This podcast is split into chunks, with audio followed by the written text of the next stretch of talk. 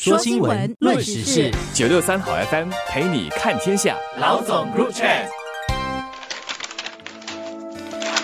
大家好，我是联合早报的王彼得。你好，我是联合早报的吴新慧。房地产交易网 SRX 昨天公布六月份主物转售价报告，不出所料，转售价连续第二十四个月上涨。六月各类屋型和地点平均起了一点二八千，和一年前相比，价格整体涨了十一点四八千。有房子的人看自己的资产不断涨价，一来窃喜。但二来也会担心自己的下一代怎么办？今天如果是四十多岁、五十岁以上，在上世纪八十九十年代买自己第一套主物的国人，几乎都在主物价格的几轮大涨中获益。他们的老本有主物这个后盾，心里还是比较踏实的。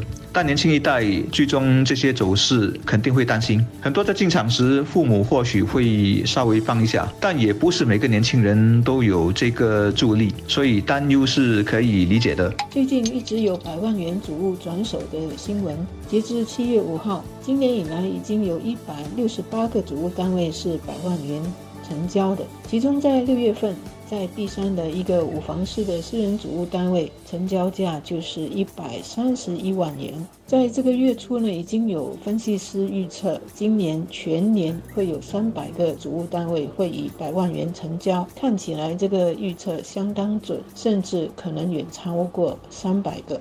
这种天价主物的新闻看起来很抢眼，但相信是令许多人担心的，因为这会引起主物房价会一直上涨的情绪。虽然这些天价的主物，通常是五房式或者是比五房式更大的执行级主务单位，但是对于那些因为种种原因需要从转售市场购买主物的首次买家，尤其是刚刚成家的年轻家庭，是会担心他们的三房、四房或者是五房式主物的转售价会居高不下的。而这些百万元主物，通常是出现在宜山、红山、红帽桥、女皇镇。大巴窑和义顺等等这些称为成熟的主务区，而这些主务区呢，也正是希望跟父母住靠近的家庭希望购买的转售主物。担心买不起房是真实的还是想多了呢？部长李志深周二在国会通过书面答复，给了一些数字，说物价虽然持续上扬，但不论是买新主物还是转售主物，在过去十年买主的收入增长百分比其实更大，也就是说，人们比过去更负担得起主物。特别是纳入了政府津贴的这个因素，单纯的冷静的看数字确实如此，但我不确定它会有多少安抚的作用，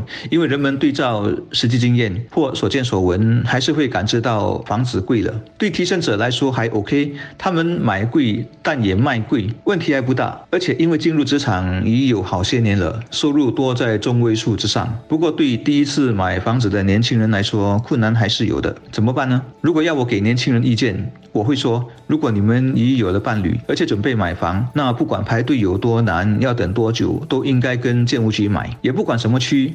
地点不理想无所谓，为什么呢？李志深的图表很清楚，四房新的预购主物的中位数价格，津贴钱是三十三万八千，而转售市场同样不去算津贴，中位数价格是四十六万五千。意思是，你只要拿了新钥匙，就马上赚到了这个超过十万元的差价。是的，你还不能卖，获利是纸面上的，但却是真真实实的获利。这十多万是你去转售市场，没有屋主会给你或跟。你分享的还有一点很重要，预购主物是全新的，而转售市场那间是已住了最少五年，甚至二十三十年。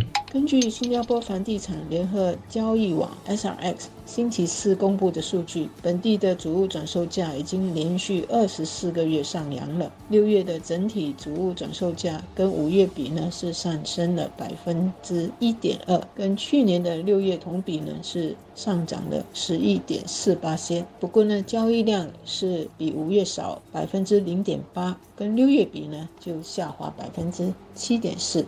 所以这个现象是挺奇特的，交易量减少，但是呢。价格却是上升的。我们的统计局才刚刚公布，因为防疫措施放宽了，二零二一年注册结婚的新人比二零二零年。多了百分之二十五，一共有两万八千多对。希望今年和下来几年准备成家的情侣不会被最近这些祖屋转售价给吓着而延迟主持家庭。国家发展部长。李志深给国会书面答复，似乎给了人们一些定心丸。他以过去十年新的市房式主物和转售主物的这个价格为例子，说明新加坡人在二零一二年到二零二一年这个十年间的收入的增长，再加上政府的津贴，是可以追上市房式主物的价格增长趋势的。比如第一次购买房子的家庭呢，如果他们购买的是非成熟区的四房式预购主物，那个价格在政府津贴之前，房价是增长了百分之十，津贴之后。那个增幅缩小到百分之一点四，而这些第一次购房者的收入呢，却是增长了百分之二十七。同样的，在这个十年间，第一次购买房子的家庭买的这些非成熟区四房市转售主义的价格，政府津贴之前。房价增长了百分之九，津贴后津贴后反而下降了百分之一点三，而这些买家的中位数收入则是增长了百分之四十八，所以可见是远超过这个房子的涨价。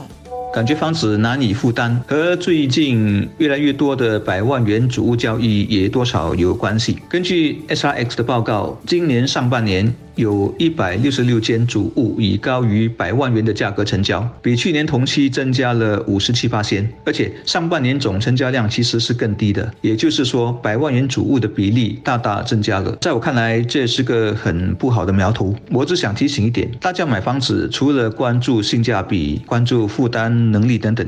还要注意年限的问题。主物是九九年的，地契所剩越少，意味着房子更老旧，以及贷款变得困难，用公积金会有更多限制等等，也更难找下家。然后随之而来的就是开始贬值。现在说主物是会贬值的资产，可能很多人还无法认同，因为我们还没有来到大批主物一起进入最后五十年的情景。但这是规律，是预期得到的，除非有新的思路、新的政策扶持。总之，主物作为满足居住的消费型资产，是所有新加坡人的福气；但作为投资型资产，特别是动辄一百几十万元，而且通常是一个家庭的最大笔资产，那决定前就真的要三思再三思了。只是都说了，人的观感和印象是很容易被一些特殊的趋势或现象影响的，比如天价主物，以及目前的通货膨胀情绪。所以政府。